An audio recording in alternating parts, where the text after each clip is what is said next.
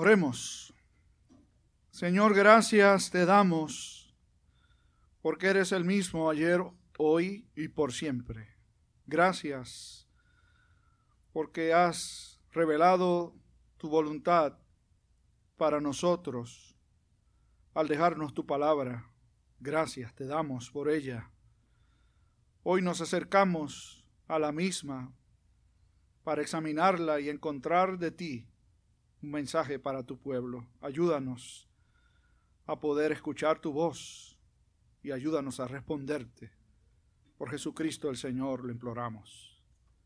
Amén. Y amén.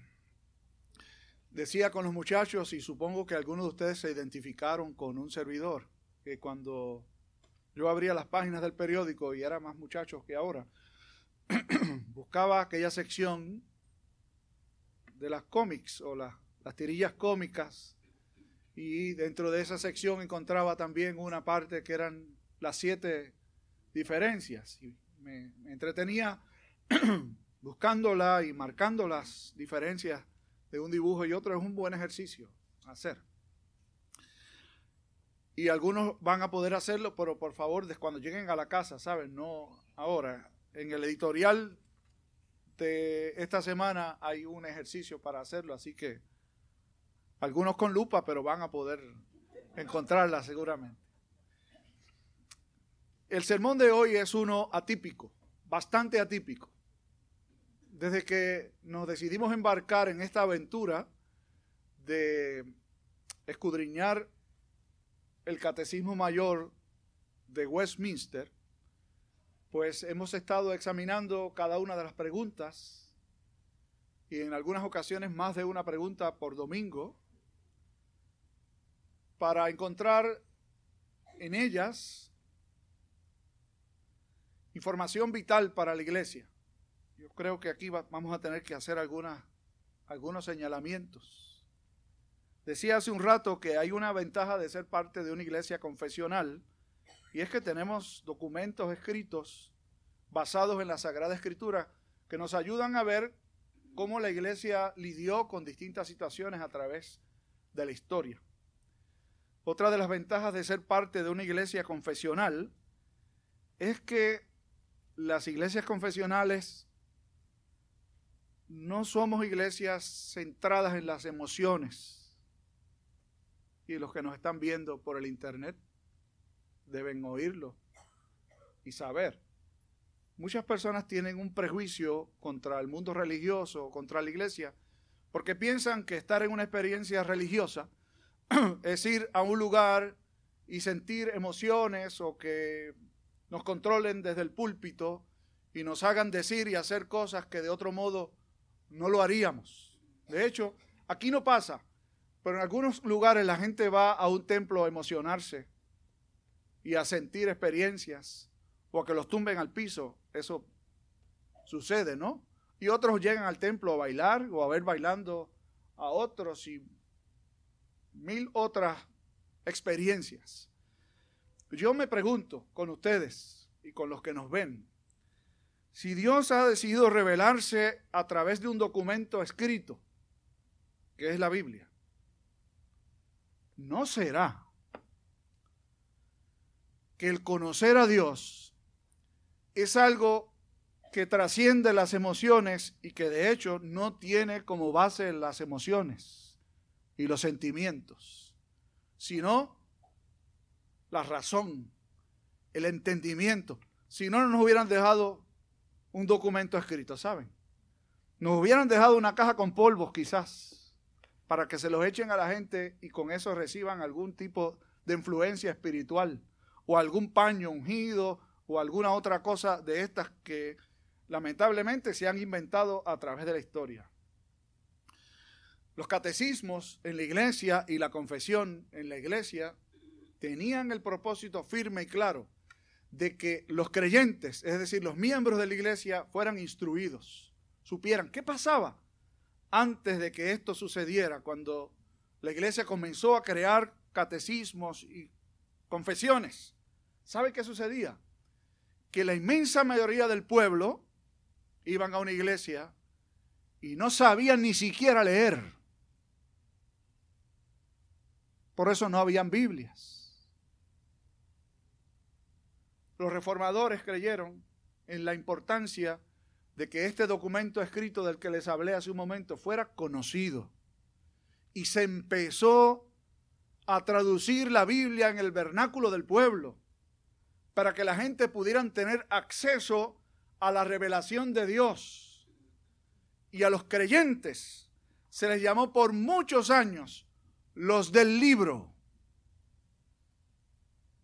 ¿Usted sabe por qué? Porque los cristianos aprendieron a leer. En las iglesias les enseñaban a leer. De hecho, la institución de formación académica más antigua, privada, en esta isla, que es la Universidad Interamericana de Puerto Rico, se creó originalmente para enseñar a los íbaros nuestros a leer la Biblia. ¿Y sabe cuál fue el libro de texto que John Will Harris utilizó para enseñar a los íbaros nuestros allí en las lomas de Santa Marta? La Sagrada Escritura. En perfecta armonía con lo que había sido la historia de los creyentes luego de la reforma protestante. La iglesia no debe perder de vista eso. Usted no, llega a un templo a emocionarse, a sentir emociones. Usted debe llegar a un templo a instruirse. Y se debe instruir y el centro de la adoración no deben ser la música del coro, no deben ser las interpretaciones de los maestros que tocan el órgano o el piano. Debe ser la palabra de Dios. Hoy cerramos un buen tiempo, yo no sé si usted ha sido un buen observador, pero tomamos un mes para hablar de los sacramentos en general, otro mes solo para hablar del bautismo y dos meses para hablar de la Santa Cena. Bastante tiempo que hemos estado. Y saben que yo compartía el otro día con uno de los grupos de esta congregación que el tiempo no es suficiente. Podríamos tomar mucho más tiempo para hacerlo. Pero tenemos que cerrar y seguir adelante con la oración, que es lo siguiente que vamos a trabajar en el, a partir del mes de marzo.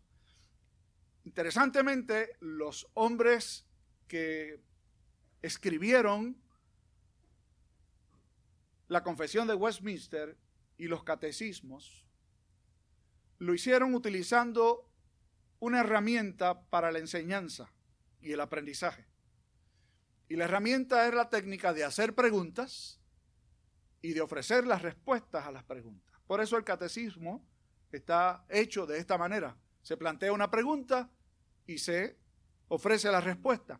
Y sepan que particularmente en el catecismo menor, los que recibieron originalmente el catecismo menor, se enseñaba la pregunta y la clase se memorizaba la respuesta. Si nos pidieran eso hoy, yo no sé cuántos dirían, pero eso está muy fuerte. Bueno, memorizar es un buen ejercicio, ¿sabes? Sobre todo si lo que memorizamos es la palabra de Dios. Y en esta técnica maravillosa que utilizaron para enseñar la palabra, hacían preguntas ofrecían respuestas. Y cuando era un tema extremadamente abundante, como lo son los sacramentos, ofrecían una herramienta para recapitular y para recoger. Lo hacen en este caso. Semejanzas y diferencias. ¿Cuáles son las semejanzas y las diferencias del bautismo y la cena del Señor? Y vamos a ir, son muchas, vamos a tratar de ser concisos, pero a tocarlas absolutamente todas. En primer lugar, tanto el bautismo como la cena del Señor son instituidos no por Pedro, ni por Pablo, ni por Juan, ni ninguno de los apóstoles. Son instituidos directamente por Dios. Juan anunció, y me refiero a Juan el Bautista, y saben que el rol de Juan esencialmente fue llamar al pueblo al arrepentimiento y utilizar una señal que marcaría la respuesta del pueblo al arrepentimiento, esa señal era el bautismo. Juan dijo, yo los bautizo a ustedes con agua, la multitud que se bautizaba. Pero después de mí viene uno que los va a bautizar ustedes con Espíritu Santo y fuego. Y ese mismo, que es Jesús, antes de partir, le ordenó a sus discípulos. Por tanto, id por todo el mundo y predicad el Evangelio. Predicad el Evangelio del arrepentimiento y el pueblo de Dios debía ser bautizado como señal de respuesta al recibir la palabra del Evangelio. Así que el bautismo fue instituido por Dios mismo a través de su Hijo, nuestro Señor. Con la Santa Cena sucedió de manera similar. Antes de Jesús que fuera entregado, cuando compartió la última cena o la última Pascua con sus discípulos, utilizó los elementos que de común y ordinario se utilizaban en la Pascua y le dio una interpretación nueva y a partir de entonces aquella celebración se convertiría en el sacramento de la cena o la mesa del Señor. Cuando dijo, esto es mi cuerpo, que por vosotros es partido, y cuando tomó luego la copa y dijo, esta es mi sangre, que por vosotros es derramada, haced esto en memoria de mí. Jesús la instituye. Son ordenadas por Dios, no por la iglesia, sino por Dios mismo. En segundo lugar, tanto en el bautismo como en la Santa Cena, se nos ministra a los creyentes los beneficios de la obra de redención en Cristo Jesús cuando somos bautizados, se nos ministra por medio del Espíritu Santo los beneficios de haber muerto espiritualmente y resucitado espiritualmente con Cristo. Y los beneficios de la muerte y resurrección de Cristo no son aplicados espiritualmente a cada uno de los que nos acercamos al sacramento del bautismo con fe y obediencia.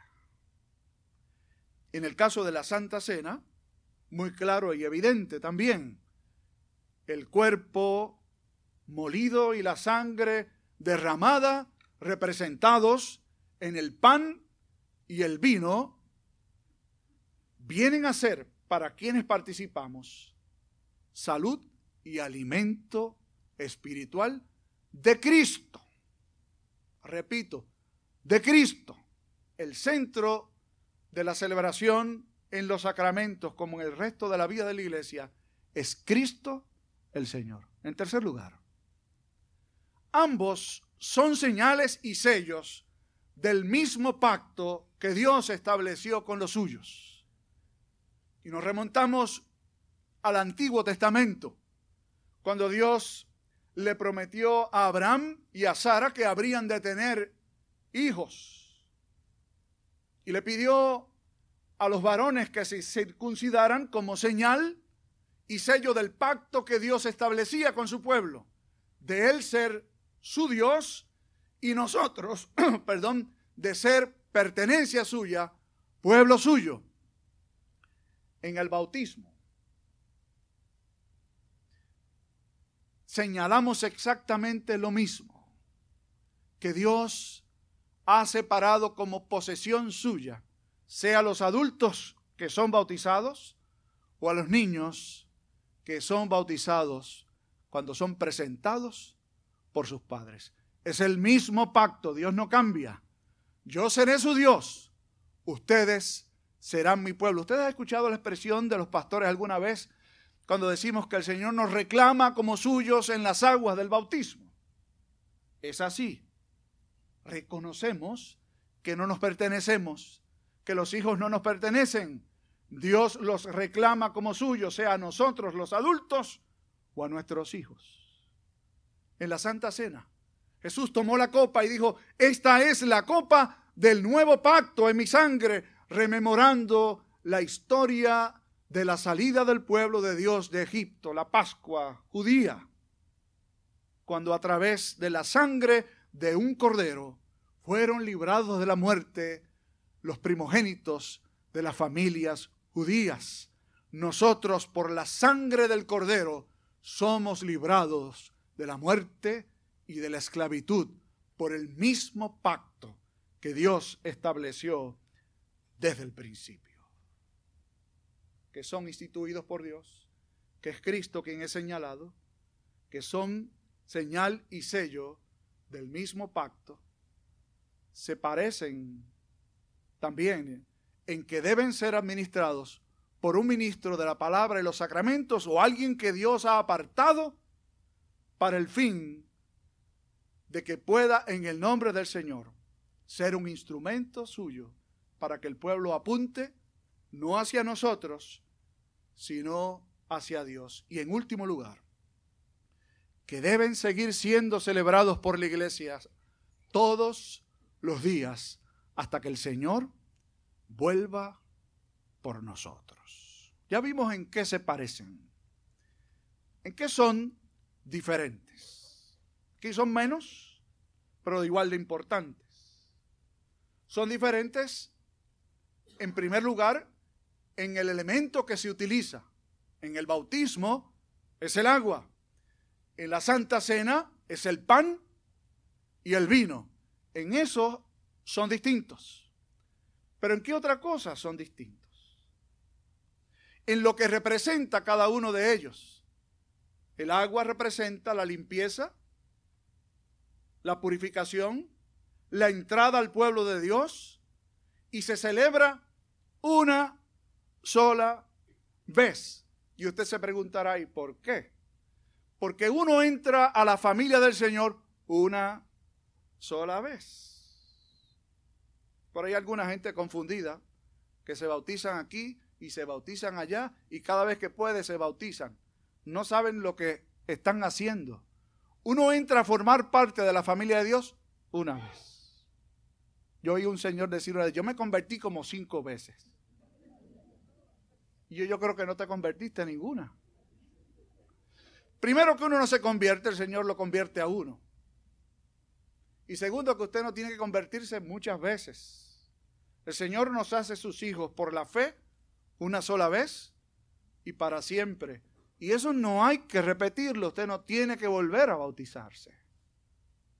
¿Qué sucede con la mesa del Señor? ¿Qué es alimento espiritual y cuántas veces usted necesita alimentarse? No me contesten, porque algunos podrían decir que es más veces de la que debe ser, ¿no? Pero ordinariamente uno se debería alimentar bien tres veces al día.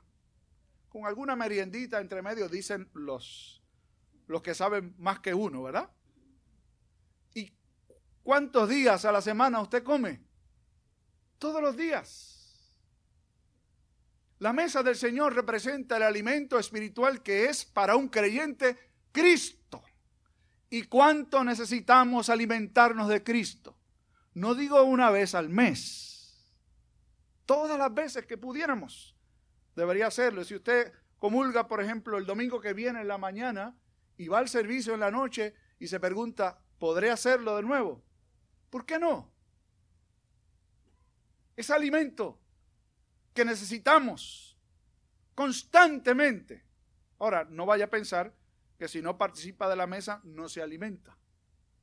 Nosotros nos tenemos que alimentar de Cristo todos los días, como decía que el anuncio, todos los días, todos los días. En tercer lugar, el bautismo debe ser aplicado a los creyentes y a los hijos de los creyentes. A la mesa del Señor deben llegar los creyentes y los que han sido instruidos sobre el significado de la mesa del Señor. Por eso usted ve que nuestros chicos hay una edad en particular en donde le permitimos acceso a la mesa del Señor. Porque hay una edad en particular en donde los niños pueden entender. Yo creo que nos sorprenden cada vez más. Y los, muchachos andan como que más acelerados de lo que uno era cuando era muchacho. Pero cuando los muchachos empiezan a hacer preguntas importantes, es momento de enseñarles lo más importante, que Cristo Jesús es nuestro único redentor. Y la iglesia tiene el privilegio y la responsabilidad de alimentar espiritualmente a su pueblo. Y debe acercarse a la mesa del Señor, ya hemos hablado de eso, pero hoy recapitulo un poquito. Venir y acercarse a la mesa no es como comerse un dulce, ¿saben? Tiene un significado mucho más profundo. Es alimentarnos de Cristo, es tener comunión con Él, por lo cual se nos invita a examinarnos cada uno de nosotros para acercarnos a la mesa dignamente, es decir, como el Señor espera de nosotros, sus hijos, que lo hagamos. El presbiterio nuestro, el presbiterio de Florida y el Caribe, realiza exámenes. Casi en cada presbiterio tenemos oportunidad para examinar ministros que quieren entrar en la denominación o candidatos al ministerio que están en el proceso para ser ordenados eventualmente. Y yo he disfrutado mucho estos procesos. ¿Saben cuál fue una de las preguntas que se hicieron? En el último presbiterio nuestro, hace un par de semanas. ¿Cuáles son las diferencias entre el sacramento de la comunión y el bautismo? Y cuando yo trabajaba con esto, yo dije, quien hizo esa pregunta está copiándose. Pero ¿saben qué bien y qué bueno que un ministro pueda articular adecuadamente lo que son diferencias y lo que son similitudes? Pero voy más allá. ¿Y ustedes qué? ¿Y el pueblo de Dios qué? Ah, no, pregúntenle al ministro. Usted y yo tenemos la responsabilidad y el deber Ponemos documentos escritos dentro del boletín, no para llenar un hueco y que estén gorditos. Es para vuestra edificación y fortaleza. Para que la iglesia crezca espiritualmente. Para que usted sea cada día más sólido, más firme, mejor creyente. Mi oración es que así sea. Y si no hemos aprovechado al máximo este recurso, que es la palabra de Dios, que es la confesión, que son los catecismos, pido a Dios que nos ayude. ¿Usted se para tiempo para mirar el celular? Me imagino que sí. Antes decíamos, usted saca tiempo para ver novelas. Ahora podemos decir, usted saca tiempo para ver Netflix. O para ver mensajes e historias que la gente pone. No hay nada malo con eso. Saque tiempo para ver qué mensaje Dios le envía a usted. Y usted no tiene que sentarse con las piernas cruzadas, ni ponerse en cuclillas. Usted tiene que abrir la bendita palabra de Dios. Que Él nos ayude. Rogamos que así sea. Padre, gracias por tu palabra inspirada por ti y que nos ha sido dejada con el fin de enseñarnos, de corregirnos, de exhortarnos, de redarguirnos. Gracias ayúdanos a tener en alta estima las verdades de tu palabra. Por Cristo el Señor lo imploramos, que así sea. Amén.